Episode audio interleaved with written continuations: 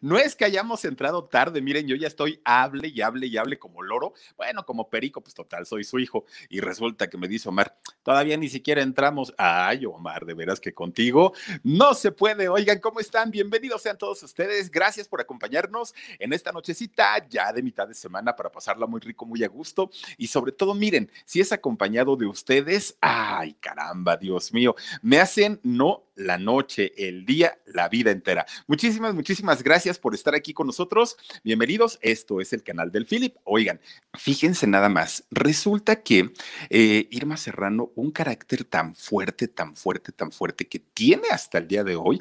Oigan, pues, ¿qué creen? que un novio que la cortó muy importante, muy, muy, muy importante, y que el novio le dijo, hasta aquí, Irma, ya nomás, mira, cuello, como decía el chinito, ¿no? Hasta aquí llegamos. ¿Qué creen? Me lo mandó al hospital, doña Irma Serrano nomás, para que se den una idea de qué tamaño. Pues sí, miren, una vida muy intensa, muy interesante y absolutamente todo lo que tiene que ver con doña Irma Serrano se los voy a platicar esta noche aquí en el canal del Philip. Ella nació un 9 de noviembre, les digo que acaba de cumplir 87 años, nació en 1933 en los Altos de Chiapas, ¿no? Un lugar, oigan, maravilloso allá en Comitán, eh, que aparte es pueblo mágico. Fíjense que los pueblos mágicos en México son eh, lugares que tienen algo en particular, sea de naturaleza o sea de construcción, pero que finalmente aportan algo muy, muy, muy importante al país. Entonces, el gobierno, ahora ya no lo hace, pero en algún momento el gobierno les daba un apoyo económico para que ellos pudieran preservar y conservar eh, sus bellezas naturales o lo que tuvieran ellos. Ahorita ya no les dan. Dice Mundo Asombroso, dice, anótame para la rifa, porfa, Philip, era Mundo Mascotas. Ah, claro, con todo gusto. Ya estás anotadísimo para eh, participar en, el, en la rifa con todo cariño. Bueno, pues fíjense nada más, Israel Macías también, saluditos desde Aguascalientes. Fíjense que ella nace allá en Comitán, ya les digo, un pueblo mágico maravilloso, muy bonito, en los altos de Chiapas. Y miren, nace en una familia mm, mm, mm, de mucho dinero. Su papá, periodista, poeta, eh, escritor, una persona también muy, muy, muy importante y conocido allá en Chiapas, su papá, don Santiago Serrano. Fíjense nada más, resulta, él le decían el chanti, ¿no? Le decían así de, cariño a, a, don Santiago y ya les digo, pues él tenía esta profesión dentro de los medios de comunicación, pero fíjense, a pesar de que era un hombre que se dedicaba a los medios de comunicación, resulta que no tenía muy buena comunicación con su mujer, con doña Mari. ¿Y saben por ¿Por qué? Pues porque miren, la de los pantalones en la casa era doña Mari. Ella era la que mandaba, la que decidía, la que educaba a los niños, pero sobre todo era la, la del dinerito, doña Mari. Venía de una familia de mucho dinero, mucho dinero. Oigan, 17 haciendas tenía doña Mari, eran de su propiedad. Ella mandaba a los capataces, a los empleados, a la gente del campo de siembra. Bueno, ella era la que tronaba los dedos, doña Mari, y era la que mandaba absolutamente en todo. Obviamente, pues era la que le tronaba los dedos a los hijos, que eran tres, la más chiquita, doña Irma Serrano. Pues resulta entonces, imagínense, los chamacos le tenían miedo a la mamá, ¿eh? miedo de verdad, porque era el capataz de la hacienda, ¿no? Y, y las cosas como se decían y como se, se tenían tenían que hacer las dictaba doña, doña Mari. Miren, Yolanda y Mario eran, eh, son de hecho los hermanos de, doña Irma Serrano y en aquel momento pues se cuadraban cuando veían a doña Mari, ¿no? Porque pues ella era la que daba las órdenes. Dice Marisela MX, te mando muchos besos y gracias por tu super sticker. Fíjense entonces que Gaby Isdrel Romano también, mi Gaby, yo te mando muchísimos besos. Gracias por acompañarnos. Fíjense entonces que Resulta que el señor don Santiago, el papá, pues al ver que su mujer, que doña María era una mujer de muchos pantalones, pero de muchos pantalones, resulta entonces que él decía, no, yo no puedo ser igual con los chavos. Si yo me pongo en el mismo papel que mi mujer, nos van a acabar odiando a los dos, porque no los trae, pero bien cortitos a los hijos. Y entonces don Santiago se convierte en todo lo contrario todo lo contrario. El tranquilito, la buena persona, el, el, que todo les daba permiso a los hijos. Que papá quiere, sí, vete. Que papá, no, tú vete. Que papá necesita dinero, órale, tú vete. En cambio, con la mamá, no, porque miren, a puro chanclazo se traía los chamacos. Y entonces, pues obviamente Irma y, y, los hermanos empezaron a tener una, una cercanía mucho más fuerte con el papá que con la mamá. La mamá era como, como la proveedora, no era como la del dinerito, pues eran como los papeles invertidos. Y entonces resulta que cuando eh, don Santiago tenía un ratito libre, ¿no? Entre que, que escribía poesías o escribía un libro o, este, o, o andaba con sus investigaciones periodísticas, resulta que ya cuando llegaba cansado se tiraba ahí en el sillón y le decía a Irma, vente hija, pues era la más chiquita, la consentida, vente para acá, mira, ¿qué crees hija? Que escribí un poema, ¿me lo quieres recitar? Y ahí tienen a la otra, ¿no? Pues a ver, pero yo no sé cómo hacerlo, papá. No te preocupes, mira, aquí y le empieza a enseñar el papá, vas a hacerlo así y así y así y así, yo te voy a enseñar. No, pues empieza a aprender a declamar Irma Serrano, a decir poesías.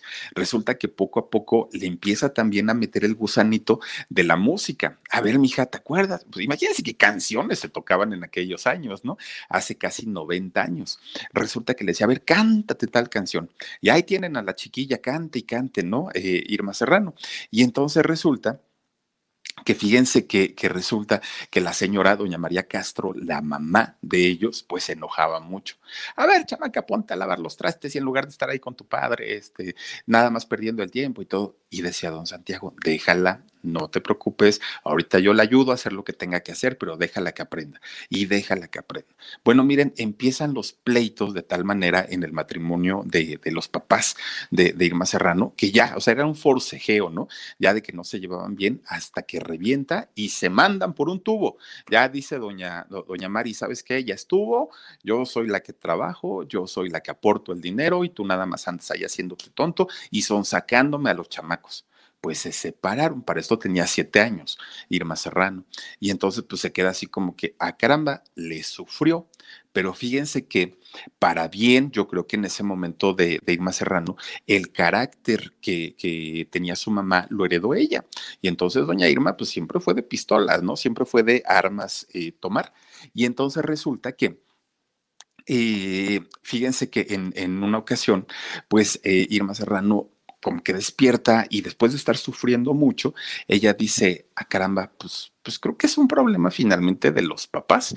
Yo no tendría ni por qué meterme. Entonces, pues que hagan su vida como quieren hacerla ellos y a mí que me dejen hacer la mía. Desde ese momento, Irma Serrano toma las riendas de su vida.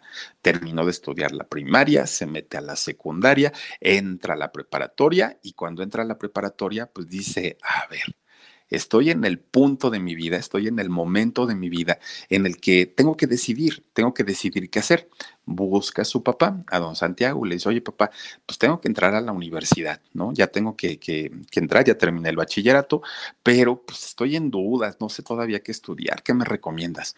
Y le dice don Santiago, mija, ¿te acuerdas que cuando eras chiquita yo te enseñaba a decir poemas? Y, y yo creo que tienes con qué para que puedas estudiar letras. Sigue mi, mis pasos y vas a ver cómo, pues te va a ir muy bien, ¿no? O sea, no, no, no es que vayas a ser una, un, una multimillonaria escribiendo libros, pero te puede ir muy bien, ¿por qué no estudias esa licenciatura? Y entonces dice Serrano, pues no estaría tan mal, a lo mejor en una de esas, pues quien quita y sí. María Sosa eh, Búnker del Cuervo, gracias, gracias, eh, Mari, por tu super sticker, gracias de verdad. Bueno, pues fíjense entonces que se queda pensando, Irma, ¿será? ¿Será?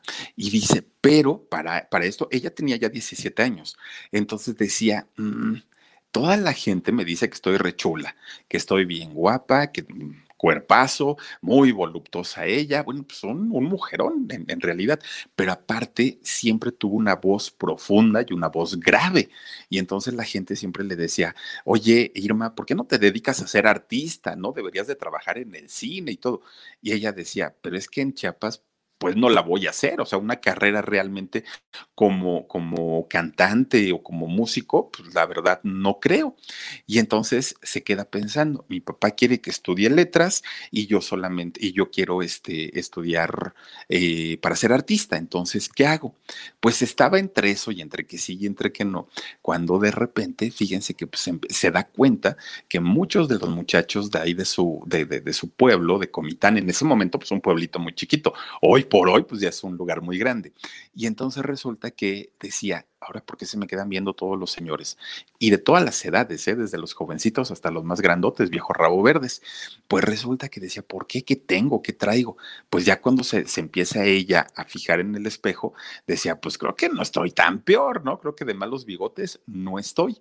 Y entonces resulta que mi gente, ¿cómo están? Yo soy Nicola Porchela y quiero invitarlos a que escuches mi nuevo podcast Sin Calzones, en el que con mi amigo Agustín Fernández y nuestros increíbles invitados hablamos de la vida, la fiesta y nuestras mejores anécdotas. Y obviamente todos los detalles que no contamos en ningún otro lugar, solo lo van a tener acá en Sin Calzones. Ven a escucharnos como más nos gusta estar sin calzones. Ustedes ya saben que nos gusta andar sin calzones por todos lados y a ustedes les gusta vernos sin calzones. Esto todos los jueves en cualquier plataforma donde escuches podcast y en YouTube. E, ella se da cuenta que todos querían con ella, pero ella había puesto sus ojos en un muchacho. Ella dijo, ese sí me gusta, ese, eh, yo, yo quiero con ese.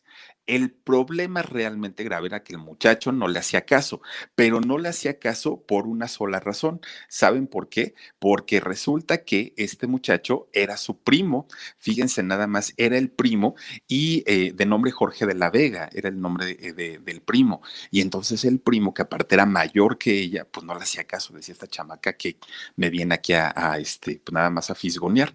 Resulta que entonces eh, se salía de su casa, Irma Serrano, a escondidas de los papás, solamente para ir a espiar al primo cuando salía al parque a dar la vuelta con las novias, porque como era el guapo del pueblo, pues resulta que todas querían también con él, y entonces dejaba una, empezaba con otra, y luego con otra, y luego con otra, y entonces Irma decía, en algún momento me va a hacer caso el primo, pues nunca pasó. Total de que ella nomás salía a, tirar baba literalmente por, por el primo y hasta ahí quedó cuando empieza a tener un poquito de, más edad, resulta que empieza ella a viajar a diferentes lugares para conocer, pues finalmente tenían dinero. Y entonces resulta que en una de esas, fíjense nada más, conoce nada más ni menos que a Fernando Casas Alemán. Fernando Casas Alemán era gobernador del estado de Veracruz, un personaje muy importante, pues imagínense nada más, y sobre todo para una chica que, que, que había nacido y vivido toda su vida en la provincia de México, pues, pues conocer a un gobernador, el señor gobernador. Bueno, pues no empiezan un romance y ella todavía tenía 17 años, ¿eh? Y Casas Alemán, pues ya tenía su, su, edad de pues, adulta. Y resulta que empieza a involucrarse y a relacionarse sentimentalmente con este señor eh, gobernador de Veracruz, don Fernando Casas Alemán. Imagínense nada más ustedes eh, haberse relacionado una, una, persona de un cargo político muy importante y eh, sobre todo, pues aparte tenía compromiso y aparte de todo, ella siendo, siendo menor de edad, pues también en aquellos años, pues fue tremendo, tremendo para, para la gente, ¿no? Y entonces resulta que a partir de ese momento, Irma Serrano dijo, pues ya conocí el mundo. Finalmente, pues imagínense nada más lo que es tener lujos, lo que es que la consientan, lo, lo que es que la admiren y todo, y dijo, lo mío es la, artisteada. Yo, yo no sirvo para otra cosa más que para ser artista, pero en Chiapas no voy a poder hacer nada. Entonces le habla por teléfono a una de sus primas. Resulta que esta prima, nada más ni nada menos, Rosario Castellanos. Ustedes dirán, ¿y quién es Rosario Castellanos? Fíjense que una escritora, poeta y embajadora también. De hecho, ella murió en Tel Aviv, murió en, en, Israel, Rosario Castellanos, y ella muere porque fíjense que un día este, sale, sale de bañarse, ella obviamente mojada de su cuerpo, eh, ya, me, ya me del tema, ¿no? Sale mojada eh, de, bañarse doña Rosario Castellanos, y entonces eh, se tropieza con una lámpara, una lámpara para, para recámara, hagan de cuenta, estaba conectada a la lámpara se cae y como estaba mojada Rosario Castellanos, se electrocuta y muere allá en Tel Aviv. Posteriormente traen sus restos y está ahora en la rotonda de los eh, hombres ilustres del Panteón Dolores de la Ciudad de México. Pero bueno, una escritora muy, muy, muy famosa, embajadora además de todo.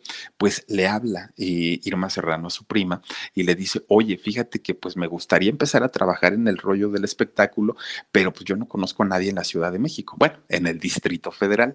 Le dice entonces, pues quisiera yo, eh, si, me, si me das alojamiento, si me dejas vivir unos días, días ahí en tu casa en lo que encuentro trabajo. Y le dice su prima, oigan, ¿ya vieron que las cejas son igual que las de tigres? Ahorita que la estaba viendo, fíjense que son casi igualitas y sí se parecen, ¿verdad? Bueno, se parecían, doña, doña, este, eh, Rosario ya no vive. Bueno, pues resulta entonces que le dice Rosario Castellanos, sí, tú vente para acá, hombre, no te preocupes, pues acá te quedas en la casa, no pasa nada. Bueno, pues llega. Dice Ángeles Soto, hola Filip, desde Chicago, saluditos a don Perico y a doña Juanita, qué bueno que no han tenido efectos de la vacuna. No, fíjate que no un poquito adoloridos del brazo, pero nada que no pueda solucionarse. Muchas, muchas gracias. Oigan, pues entonces ya cuando llega, Irma Serrano se, se mm, instala en la casa de su, de su prima, de Rosario Castellano, se empiezan a vivir juntas y le dice a Rosario, a ver, ahora sí platícame tu proyecto, ¿qué quieres hacer? Pues mira, yo la verdad no sé hacer muchas cosas, yo pues, nada más sé, sé que quiero salir en la tele y que quiero hacer cine, que, pero mm, la verdad no tengo ni idea. Y le dijo, mira, vamos desde abajo, vamos empezando desde abajo. ¿Te parece bien si te consigo trabajo como bailarina? Tengo unos cuates y esos cuates contratan bailarinas. ¿Te parece o no te parece? Y dice Irma Serrano, dice, pues bueno, está bien, pues no, no, no pasa nada, bien chamaquita ella. Pues ahí va que Rosario Castellanos habla con sus contactos y ya les dice, oigan, tengo un, una prima que está bien guapota, que tiene bonito cuerpo y aparte, este, pues sí, le sirve para cantar y dijeron, no, no, con que baile con eso. La lleva, le hacen las pruebas a Irma Serrano y se queda. Y entonces empieza a trabajar como bailarina, pues ya empieza a partir de ahí a ganarse su, su dinerito. Bueno, miren, realmente la entrada al mundo del espectáculo para Irma Serrano no fue una cosa difícil, fue algo que se le dio y se le dio de una manera muy fácil, realmente fue muy, muy, muy sencillo. Total, que a ella le seguían diciendo todavía, Irma, tienes un vocerrón y yo creo que cantas muy bonito. Y entonces decía Irma Serrano, pues yo ni sé, la verdad nunca he cantado. A ver, échate unos gorgoritos. Y ahí empezaba este Irma Serrano, ¿no? Disque a cantar. Entonces alguien le dice, ve a una disquera y a ver si te firman. Y decía Irma, ¿ya poco eso sí será tan fácil? Tú ve, hombre, pues total no pierdes nada. Se agarra su camión, Irma Serrano, y se va a la Columbia Records.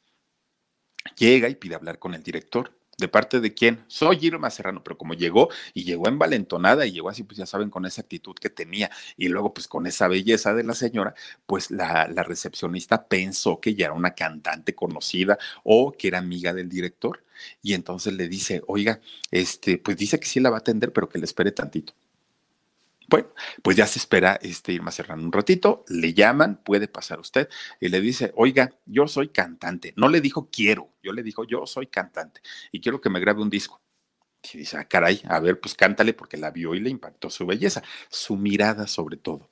Y entonces, a ver, cántate un pedacito y empieza, oigan, con, ya ven cómo canta rasposa Irma Serrano, 15 años tenía. Bueno, empieza a cantar, ¿no? Irma Serrano. En el momento le dice el director de la Columbia, contratada, contratada y vamos a empezar ahora sí a grabarte tus discos. O sea, las cosas se le dieron realmente muy, muy, muy fácil. Firma su contrato, miren, el preso, eh, canción de un preso, ¿no? Cantó Escaleras de la cárcel, El amor de la paloma, La Martina. Bueno, discos y discos y discos y discos y discos que empezó a, grabar Irma Serrano y muchos de ellos fueron éxitos radiofónicos, grabó, eh, perdón, ganó varios discos, varios eh, eh, premios en, en, aquellos años, en aquel momento, obviamente con la música ranchera. El clásico de clásicos, pues sí, obviamente la Martina. Entonces, fíjense, para aquellos años y siendo muy jovencita y que siempre tuvo cara de muñeca, doña Irma Serrano, pues ya había bailado, ya había cantado, pero resulta que, fíjense que ella empieza en aquellos años también a escribir. Ella dijo, pues yo me quiero lanzar como escritora y a ver cómo me va. Bueno, dentro de las primeras cosas que empieza a hacer Irma Serrano como, como escritora fue hacer un, un cómic, eh, hagan de cuenta como los que hizo Gloria Trevi en algún momento y sobre todo cuando estuvo en la cárcel, que hacía sus dibujitos, pues así los hacía también Irma Serrano. Empieza a hacer sus historietas, sus cómics y un personaje principal dentro de estas historietas era la tigresa, así tal cual. Y entonces ella se, era el personaje de ella misma, de Irma Serrano, pero con el nombre de la tigresa. Y entonces tuvo tanto éxito esta, eh, ah, pues miren, ahí está, tuvo tanto éxito esta historieta que fíjense nada más, a partir de este momento se le conocería como el, eh, con el nombre artístico de Irma Serrano, la tigresa, gracias a estas historietas que tampoco es que salieron, eh, hayan salido durante mucho tiempo, fue poco, pero con eso bastó para que pues se le tuviera el, el mote, ¿no? De, de, la tigresa. Fíjense, para, para esos años ya había eh, bailado, ya había cantado, ya había escrito sus, eh, historietas, pero ahora iba por otra meta y era la de ser actriz. Pues resulta, fíjense nada más que de la misma manera como se mete a la música, resulta que también ahí va a buscar, ¿no? Las oportunidades en el cine. Y entonces le dicen, ah, ya tenía 29 años, sea, ahí doña, doña Irma Serrano, tampoco es que haya sido una súper jovencita. Bueno, entonces resulta que va eh, a, ver a los directores de, de cine y les dice, oigan, pues yo soy actriz y vengo a que me contraten pero pues, ¿qué has hecho? No, nada, pero, pues, pero yo sé actuar y aparte canto y aparte miren y bailo y todo el rollo pues no la contratan a doña Irma Serrano. Miren. Mi gente, ¿cómo están? Yo soy Nicola Porchela y quiero invitarlos a que escuches mi nuevo podcast Sin Calzones, en el que con mi amigo Agustín Fernández y nuestros increíbles invitados hablamos de la vida, la fiesta y nuestras mejores anécdotas. Y obviamente todos los detalles que no contamos en ningún otro lugar, solo lo van a tener acá en Sin Calzones. Ven a escucharnos como más nos gusta estar sin calzones. Ustedes ya saben que nos gusta andar sin calzones por todos lados y les gusta vernos sin calzones. Esto todos los jueves en cualquier plataforma donde escuches podcast y en YouTube.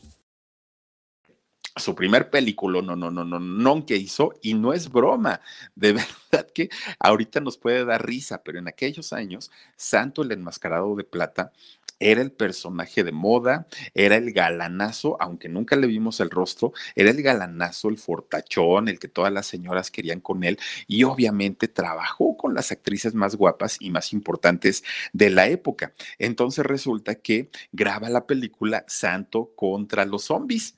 Y miren, a partir de este momento, pues el rostro de doña Irma Serrano comienza a ser eh, importante y reconocido en eh, las películas del cine mexicano no, no tiene alguna película como, como mm, icónica, ¿no? Que se diga, ah, la película de Doña Irma, pero participó en muchísimas. Eh, Gabino Barrera, El Zurdo, eh, también estuvo por ahí en La Conquista del Dorado. Hizo muchas películas, Doña, Doña Irma Serrano, ya como actriz. Bueno, pues le empieza a ir también muy, muy, muy bien.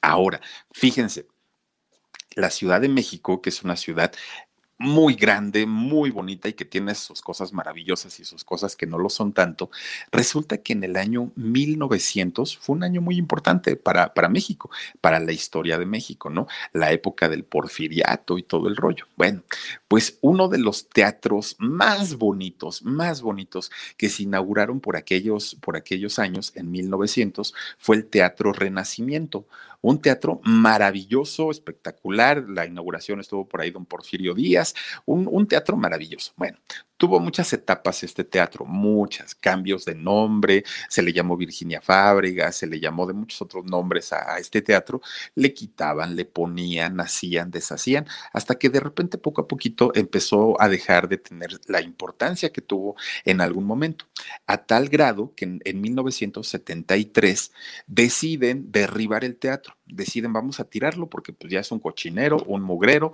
que nadie, este, no, fíjate que ese, ese es otro, este, otro teatro, Omar, ese es el Centro Teatral Manolo Fábricas, no, este, hablamos del otro. Y entonces resulta que fíjense que eh, deciden tirarlo, deciden derribarlo para hacer más construcciones. Y entonces, dentro de, dentro de esto, dice el gobierno, bueno, y si mejor lo subastamos y que alguien lo compre y ya si lo llegan a comprar, pues que hagan con él lo que quieran. Si lo quieren derribar, ya nos evitamos el problema. Bueno, lo meten a subasta al, este Teatro Renacimiento, muy bonito, ubicado allá en la calle de Donceles, en el centro histórico, muy cerquita de la Cámara de Diputados. Bueno, pues resulta que lo ponen muy barato, pues obviamente era un remate, ¿no?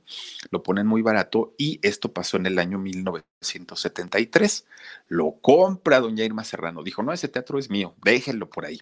Y entonces paga el, teatro y comienza a hacerle una remodelación, pero miren, de pieza a cabeza, al gusto de la señora. Desafortunadamente, cuando ella empieza a hacer la remodelación de este teatro, resulta que la mayoría de la gente se quedan así, miren, ¡ah! ¿Cómo es posible que esta señora vieja loca no puede ser? Porque le empieza a hacer un tipo de, decoración bastante, bastante lúgubre. Miren, em, de hecho, este teatro, cuando lo inauguraron, fue el primer teatro que operó con luz eléctrica, porque antes pues no había. Entonces, pues como fue el primero, pues estaba lleno de cables por todos lados y doña Irma Serrano dijo, quítenle todo y lo vamos a hacer prácticamente nuevecito de pieza a cabeza. Pero toda la decoración y todo lo que eh, le metió al teatro, oigan, era como tenebroso, como oscuro, raro, el ambiente se, se, se enrarecía. Bueno, hacen la reinauguración del teatro. Ave María Purísima, decía la gente cuando entraba al teatro. Miren, dentro de las muchas cosas y gárgolas y todo esto que se encuentra dentro del teatro, de lo que llamó más, más, más la atención fue la famosísima estatua del mismísimo diablo dentro del teatro. Dentro del teatro se encuentra este, eh, e, esta estatua. Ahí está, miren, es, es, exactamente esa. A ver si le puede. Hay una donde saque sus patitas, este Omar, con las patas de cabra. Ahí está, miren, nada más con las patas de cabra. Y tiene una charola en la mano. Y entonces resulta que a partir de ese momento, todo mundo, todo mundo decía, esta vieja es satánica, porque pues esto y aquello y el otro. Y luego doña Irma Serrano, que empieza también a, decir que sí, que ella le hacía brujería a todo mundo y que nadie se metiera con. Pues con eso, con eso tuvo la gente. Bueno, empieza a rentar el teatro para, para diferentes eventos, para diferentes cuestiones, doña Irma Serrano. Pues resulta que ella misma les decía a los actores cuando llegaban a presentarse que además de todo, las obras de teatro que se presentaban en ese teatro a la inauguración eran obras de corte erótico, de corte sexual, eran burlesques, eran, este, ay, ¿cómo le llaman a esto? Eh, ay, se me fue, eh, cabarets, eran, eran espectáculos de cabarets. Y entonces resulta que doña Irma Serrano les decía, miren, si ustedes quieren que su puesta en escena tenga todo el éxito del mundo, yo tengo el secreto, decía doña Irma Serrano. Pues todos los actores decían, a ver, doña Irma, díganos, díganos, díganos. Y les daba un dulce. Y entonces sacaba un dulce de la bolsa, Irma Serrano, mira, ten. Este dulce, ya ves que mi estatua que está aquí al ladito, ya ves que tiene una charolita, ve y pónselo. Y vas a ver si no te va a dar todo el éxito del mundo. Pues ahí tienen que el otro tenía bolsas y bolsas y bolsas de, dulces con tal de triunfar. Entonces esto le crea una fama a Irma Serrano, pues obviamente de que hacía hechicería y hacía brujería y hacía todo esto. Dice eh, Franco Torrelú, hola mi Filip, saluditos desde Monterrey, muy, buen programa, abrazos, abrazos mi querido Franco, gracias por acompañarnos. También está por aquí Gael Hernández Rosas, muchísimas gracias también por tu donativo, mi querido Gael. Y está Diana Murillo, dice saluditos a los miembros del Philip, del WhatsApp, eh, chulada de personas. Oigan, se la pasan tan bonito, no es por nada, fíjense, ahí en, el WhatsApp nos la pasamos muy bonito, así es que se los agradezco mucho. Bueno hacen la, inauguración, ya les digo, la gente se queda de a seis, así de, ¡Ah! no puede ser que, que, esta mujer le cambian el nombre. El nombre del teatro, pues ahora se llamaría Frufru, y hasta el día de hoy, pues es como se le, como se le conoce. Posteriormente, ¿se acuerdan que tuvo un problema y que se lo quitaron la supuesta sobrina? Le quita el, teatro Frufru. Ella estaba en su, en su casa de, Chiapas, eh, doña Irma Serrano la acusan de, despojo, la traen en avión eh, para, para presentarla ante el Ministerio Público. Se hizo un borlote doña Irma Serrano tuvo que pagar una fianza de 20 mil pesos para que la dejaran libre, para que no pisara la cárcel y ya se pudo regresar para allá. Hoy por hoy el teatro ya está de regreso en sus manos, ¿no? Lo, dictamina un juez, ya le pertenece nuevamente, pero le batalló mucho con eh, este teatro. Oigan, muchas de las obras que se presentaron en, el Teatro Frufru en aquellos años de, su máximo esplendor e importancia fueron dirigidas por el maestro Alejandro Jorodowski. Nada más para que se den una idea, pues, del nivel que manejaba en aquel momento el, Teatro Frufru. Hoy por hoy, pues miren, ya está como que muy a la... Bueno, de hecho tuvo remodelación, creo, pero ya estaba, ya les daban al boleto, junto con el boleto de entrada, les daban un palo con clavo para las ratas, porque era un lugar espantoso. Ahorita creo que ya lo remodelaron, pero llegó a tener unos momentos muy, muy, muy fuertes el, el famoso teatro, teatro Frufru. Y pues bueno, lo que sí sigue ahí todavía hasta el día de hoy es esta bendita este, estatua que a mucha gente espantó, que a mucha gente pues pues sí le da como, miren, como cosita de entrar allá al teatro, porque aparte la, la pura entrada es oscura, tenebrosa, así es muy raro el teatro Frufru. Es tan, tan, tan exótica, doña Irma Serrano, tan exótica en su vestimenta, en su maquillaje, en sus casas, en todo. Oigan, no tenía tigres ahí en su casa, tenía dos tigres en su casa de reforma, dos, imagínense nada más. Y entonces resulta que una vez Raúl Velasco, no sé si se sepan la anécdota, pero resulta que fue Raúl Velasco con un productor de, Televisa, fueron eh, Mario Algo, se, se llama este productor, fueron los dos a visitar a Irma Serrano.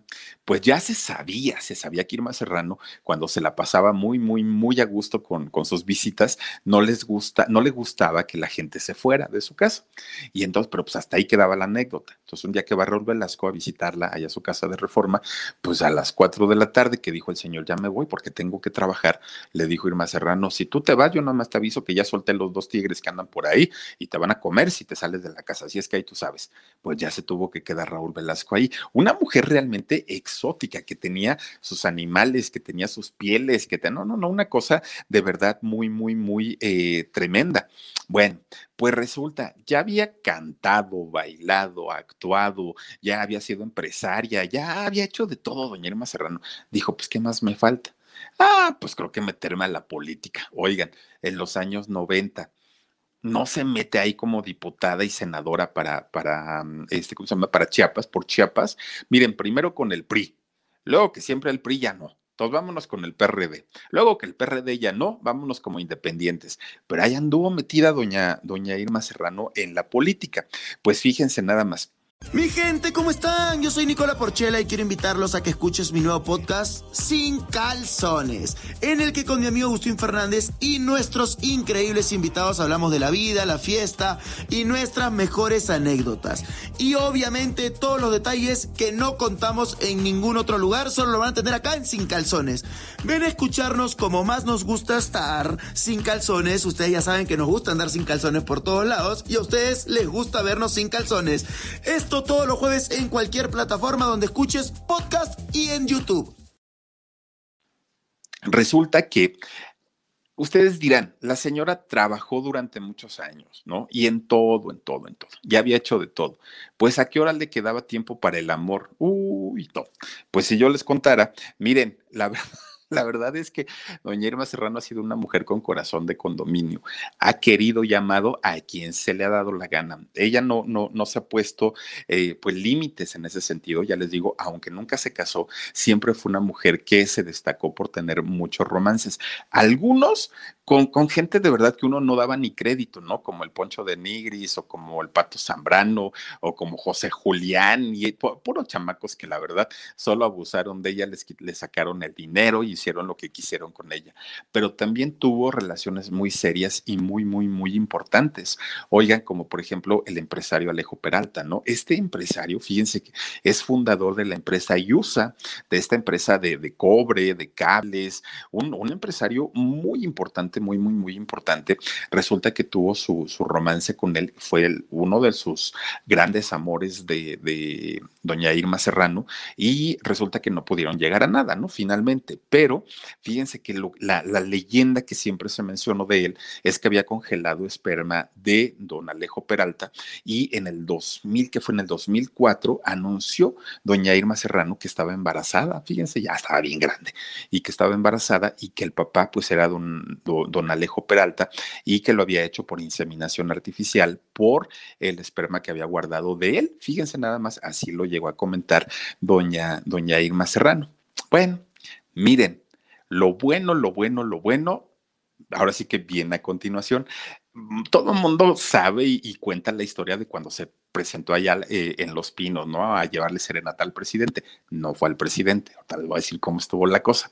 Pues resulta, fíjense nada más, Resulta que en el, en el 1968, aquí en México, Desafortunadamente, eh, hubo uno de los eventos más tristes ¿no? de la historia de México cuando eh, gobernaba eh, Gustavo Díaz Ordaz, este presidente que desafortunadamente da la orden de, mandar a matar a los estudiantes de que se estaban manifestando, estudiantes de la Universidad Nacional Autónoma de México y del Politécnico. Ellos estaban en la Plaza de las Tres Culturas en Tlatelolco, dan la orden para, para acribillarlos, literalmente desaparecerlos, borrar las evidencias.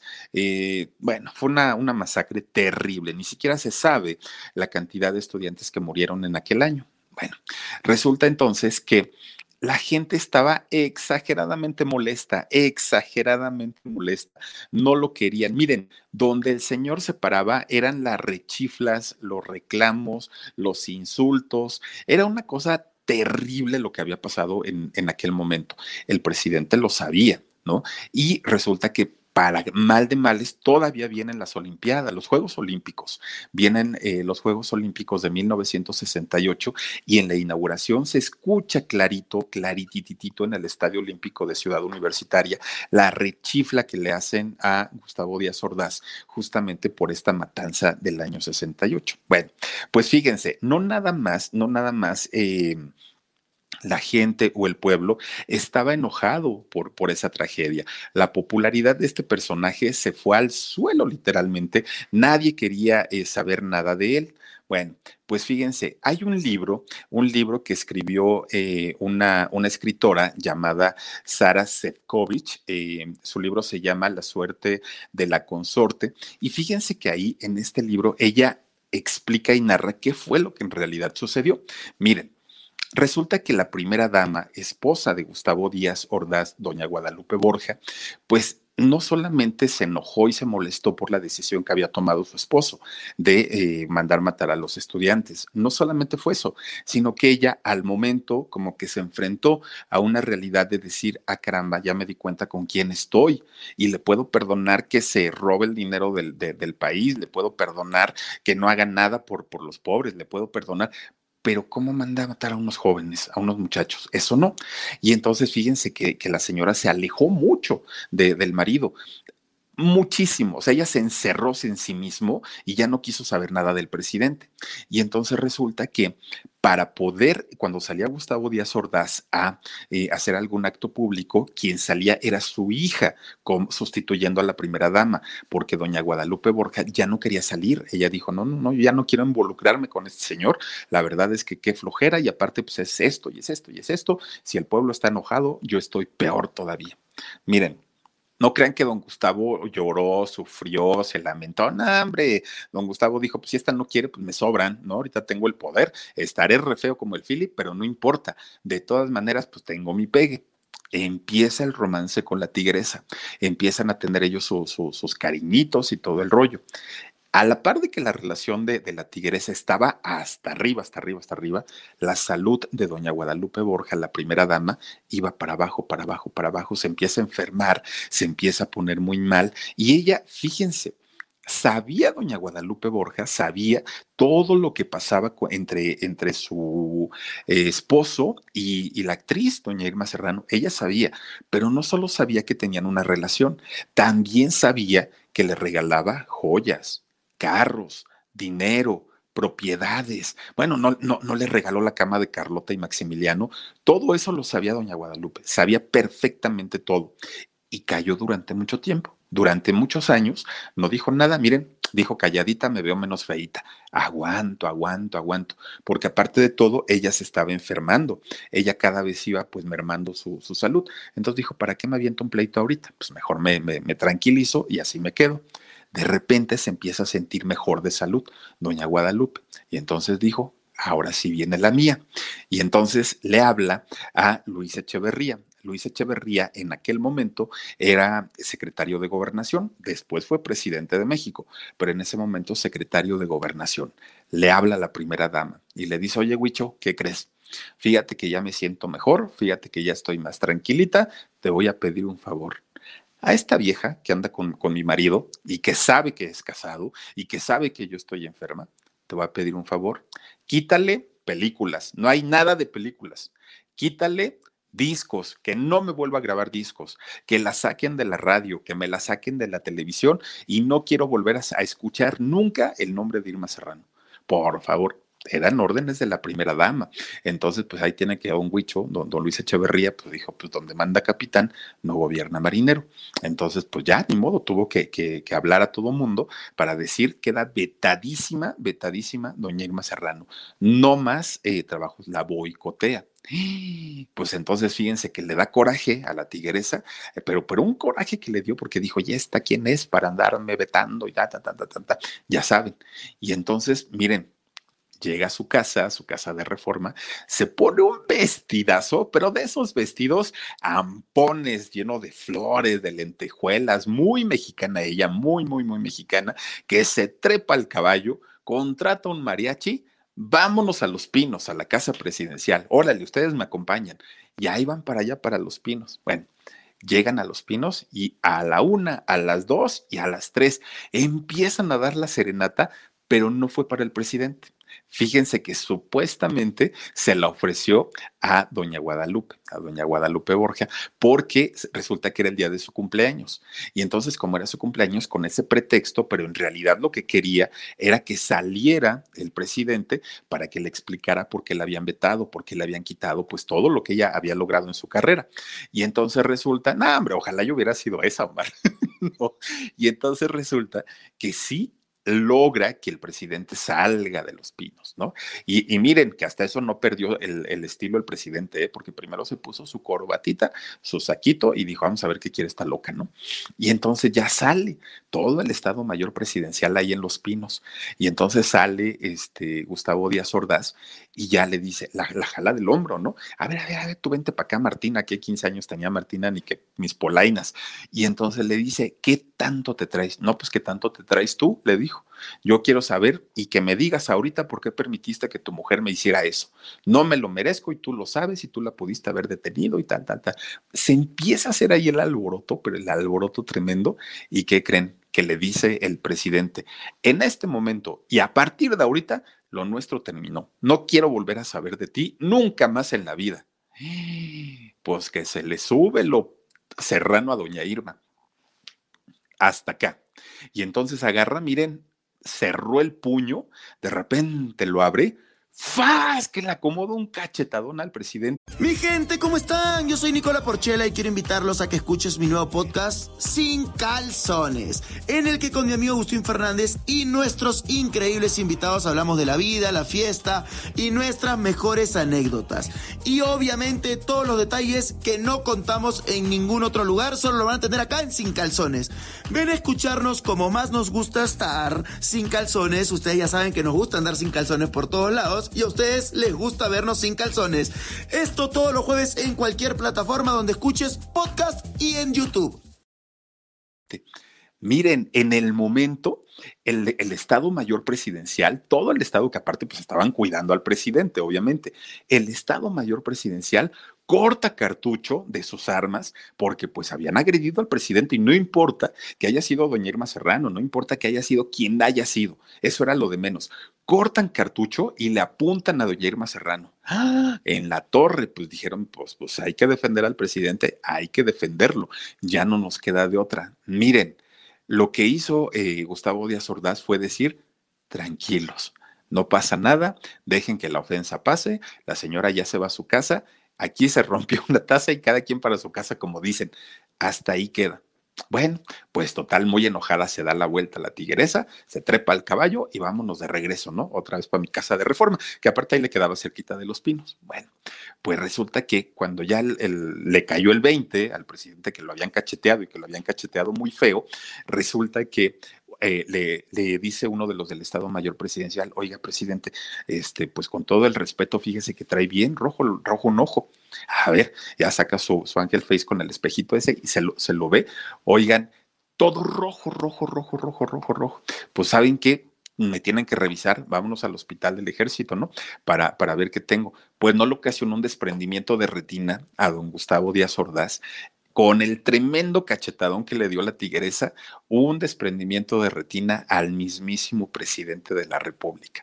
Miren, Termina el, sexenio de Gustavo Díaz Ordaz. Obviamente, cuando termina el sexenio, termina el veto que le habían hecho también a Irma Serrano. Ya la perdonaron, volvió a salir en, en tele, en entrevistas, para acá, para allá, para todos lados. Don Gustavo se fue para, para España, lo mandan de embajador, ya ven que los premian por su buen desempeño, y entonces lo mandan como embajador a, España. Está por allá. Dice por aquí Gaby Arrington, hola mi Philip, saluditos y muchos besitos. Muchas gracias, mi queridísima Gaby. Fíjense, resulta que ya estando por allá por, con, en España como embajador, pues tenía mucho coraje de lo que le había hecho, ¿no? El expresidente Gustavo Díaz Ordaz tenía mucho coraje y entonces dijo, ¿cómo me desquito de esta vieja loca? ¿Cómo me desquito? Y entonces arma una conferencia de prensa allá en España y pues le preguntaron de muchas cosas, oiga, ¿cuánto logró robar en su sexenio? Este, ¿Cuántos estudiantes fueron los que finalmente, bueno, todo, todo lo que le querían preguntar ahí le estuvieron este, diciendo a, don Gustavo. Y pues total, a alguien le preguntó, oiga, ¿y es verdad que anduvo con, con la actriz Irma Serrano? Y dijo, mira, te voy a decir algo. Para mí, sí, sí anduve con ella. Y esa experiencia para mí fue como haber andado con una totonaca. Así lo dijo. El, expresidente pues, se, molestó mucho, muy caballeroso él, ¿no? Se molestó mucho por lo que le había hecho doña Irma Serrano. Y entonces Irma Serrano, cuando escucha esas declaraciones, dijo, ay, viejo condenado, y ahora cómo me desquito yo de este, ¿no? Y que, y que dice, ya sé, pues a mí mi papá me enseñó a escribir, yo sé escribir, pues voy a escribir mis memorias. Escribe su libro de Calzón Quitado y ahí cuenta con santos y señas todo lo que vivió con el mandatario, todo, todo, todo, todo lo que eh, pasó con él, dejándolo en evidencia, obviamente, de que había tenido un romance extramarital con ella eh, y dejando muy enferma a su esposa, aparte de todo. Entonces, miren, siempre fue un jueguito, jueguito de, te hago, me haces, me haces, me haces este hago. Así se la llevaron hasta que ya dijo adiós don Gustavo, ¿no? Pues ya se murió, ya no existe, ya se quedó muy tranquilita doña Irma, ya dijo, ah, pues jajaja.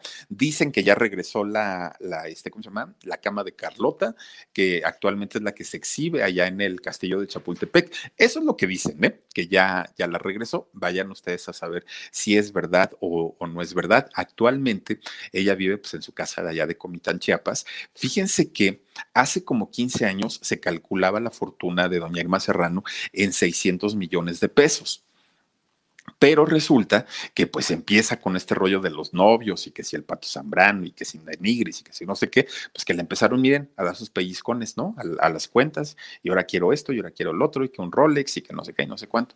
Pues dicen que al día de hoy su eh, fortuna asciende a unos 20 millones de pesos, que tampoco es que sean despreciables, ¿eh? Tener 20 millones de pesos en una cuenta bancaria cuando, cuando le, la, la, estafan y le quitan todo el dinero que, que la señora hizo pues durante toda su carrera, fíjense dentro de ellos tuvieron implicados familiares, ¿no? Como la famosa sobrina, y que si le pedían, y que si las casas, y que si esto, vendió la de Acapulco, vendió la de Reforma, bueno, se deshizo de muchas cosas.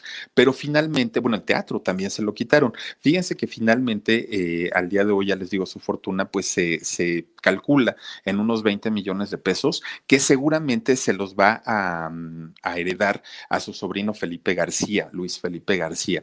Es muy probable que él sea, porque al día de hoy él es el que la cuida, él es el que está al tanto de ella y sobre todo cuando estaba con la supuesta sobrina, no recibía llamadas, nunca estaba, siempre estaba dormida, siempre estaba indispuesta.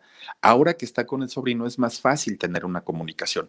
De hecho, ya ven que la trajo, el, que fue hace un año o hace dos, no me acuerdo, que la trajo al Teatro Frufru para que festejara su cumpleaños. Ahí estuvieron los medios de comunicación, la vieron, ella se veía muy bien, pero mientras estuvo con muchos personajes, la verdad es que la, la sufrió muchísimo doña Irma Serrano y hoy por hoy, ah, miren, ahí está en el Frufru.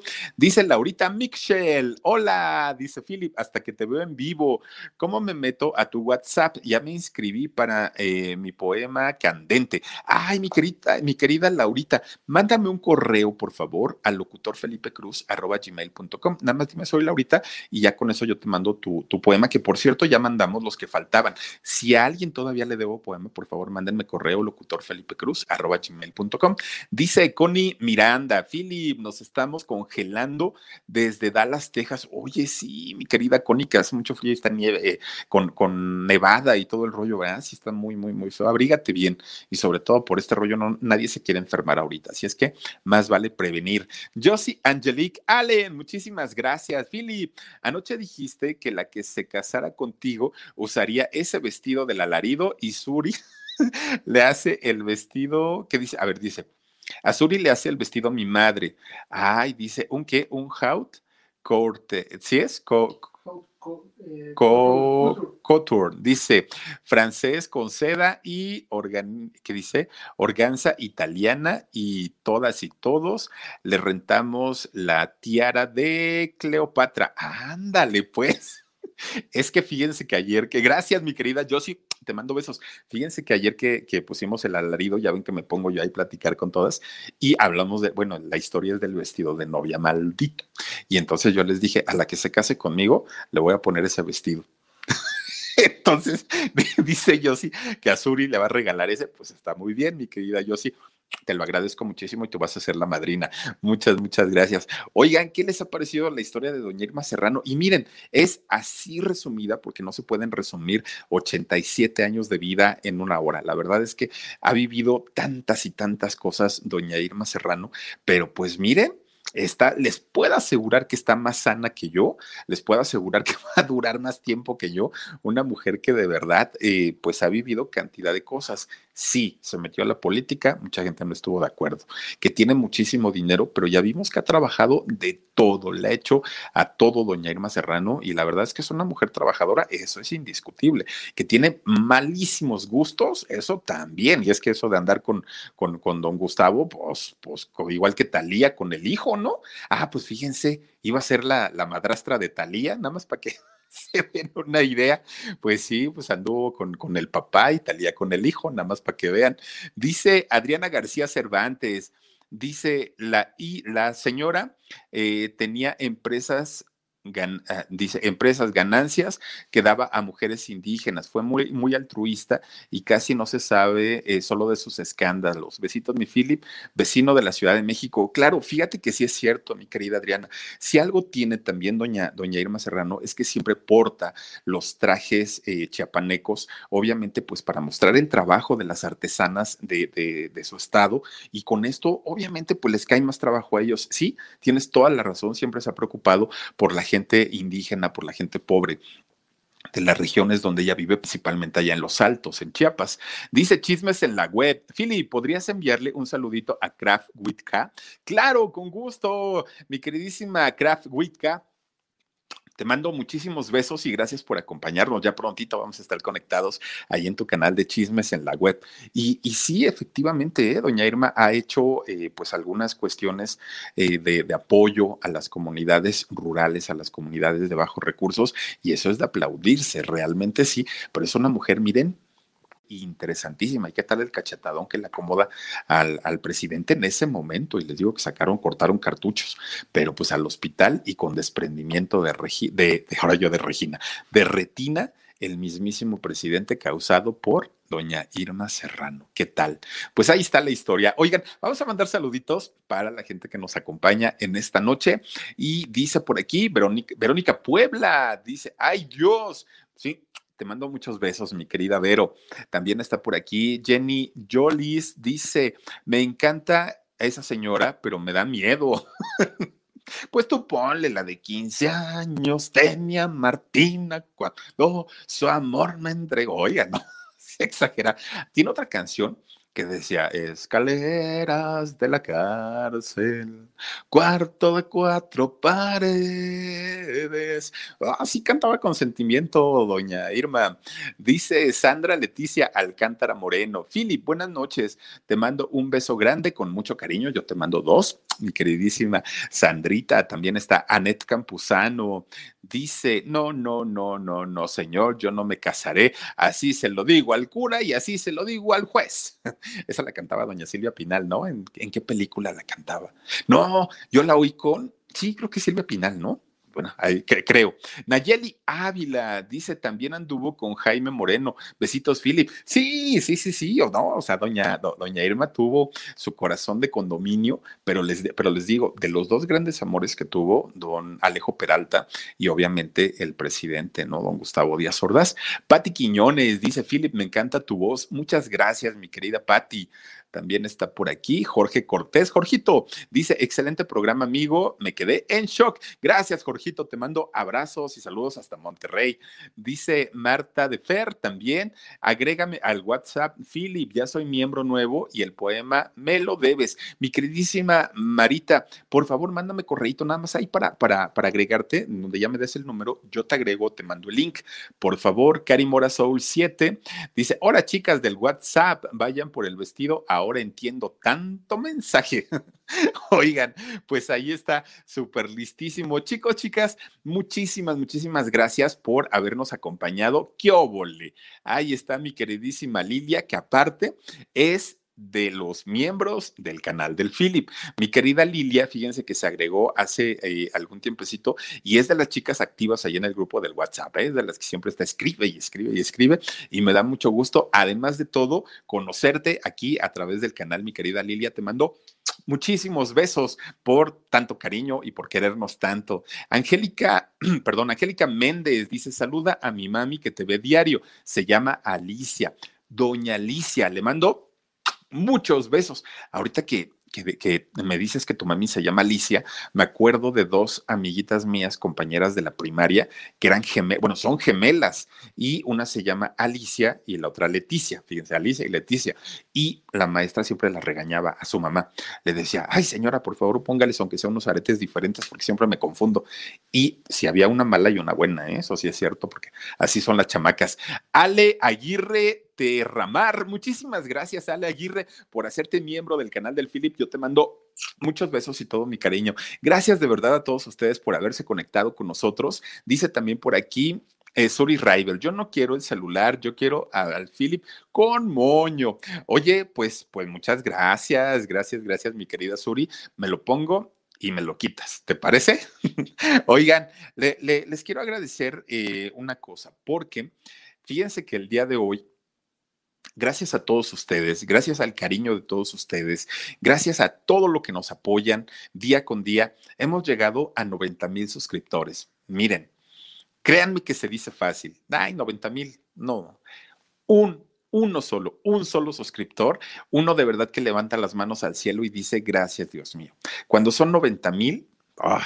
Ya, está uno en las nubes, la verdad es que sí, se los agradezco muchísimo, de verdad, muchísimo. Hoy llegamos a los 90 mil y espero pronto, espero en Dios y espero en el cariño de todos ustedes, muy prontito festejar el poder llegar a 100 mil suscriptores. Ojalá que sí, y todo eso lo vamos a poder lograr solamente con su cariño, solamente con su apoyo, y se los agradezco de verdad muchísimo, porque además de todo, son reales, son, son suscriptores que, que, que han costado mucho trabajo, pero que van llegando de manera orgánica. No son pagados, no son comprados, no son con campañas, no son con promociones, son así, solitos que llegan.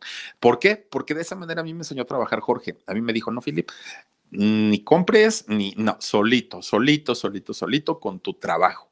Y miren, gracias a Dios, estamos en 90 mil a 10 mil de llegar a la primera meta, que es el botón de plata de YouTube. Así es que se los agradezco muchísimo, de verdad. Descansen rico, cuídense mucho, pasen una bonita noche, sueñen conmigo y si sueñan conmigo, díganme cómo, por favor. Nos vemos el día de mañana, cuídense mucho. Mañana, 2 de la tarde, 8 de la noche y 10 y media también aquí en vivo. Cuídense mucho y nos vemos. Adiós.